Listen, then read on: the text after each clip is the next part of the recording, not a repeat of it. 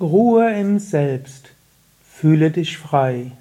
Kommentar zum 153. Vers des Vivekachudamani.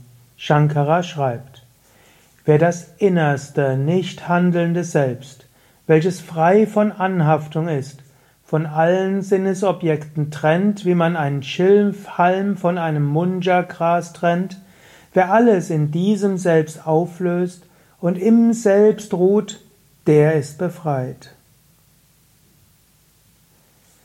Befreie dich von den Sinnesobjekten. Was nicht heißt, du musst dich von allen Sinnesobjekten lösen.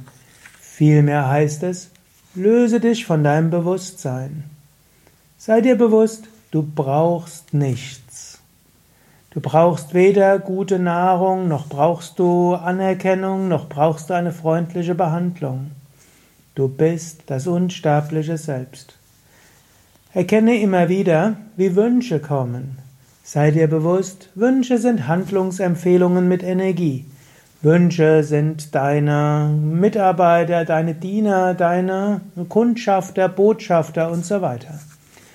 Emotionen, Handlungsempfehlungen mit Informationen mit Energie.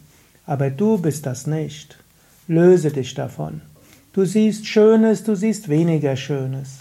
Mögen und nicht mögen, alles mag da sein. Aber löse dich davon. Wenn du das so gründlich erkennst, dass du wirklich das Selbst bist, dann bist du befreit. Lebe in diesem Bewusstsein. Mache es mindestens mal wieder heute.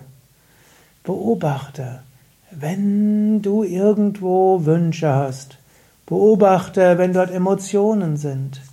Beobachte, wenn du Erwartungen hast. Beobachte dein Prana. All das kannst du beobachten. Aber sei dir bewusst, ich beobachte. Ich bin der Beobachter.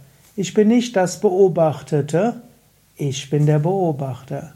Indem du diese Subjekt-Objekt-Beziehung übst und indem du alle Wünsche und Gedanken und Emotionen als ja, Mitarbeiter, Mitarbeiterinnen, Vorschläge und so weiter interpretierst, bist du derjenige, der du wirklich bist.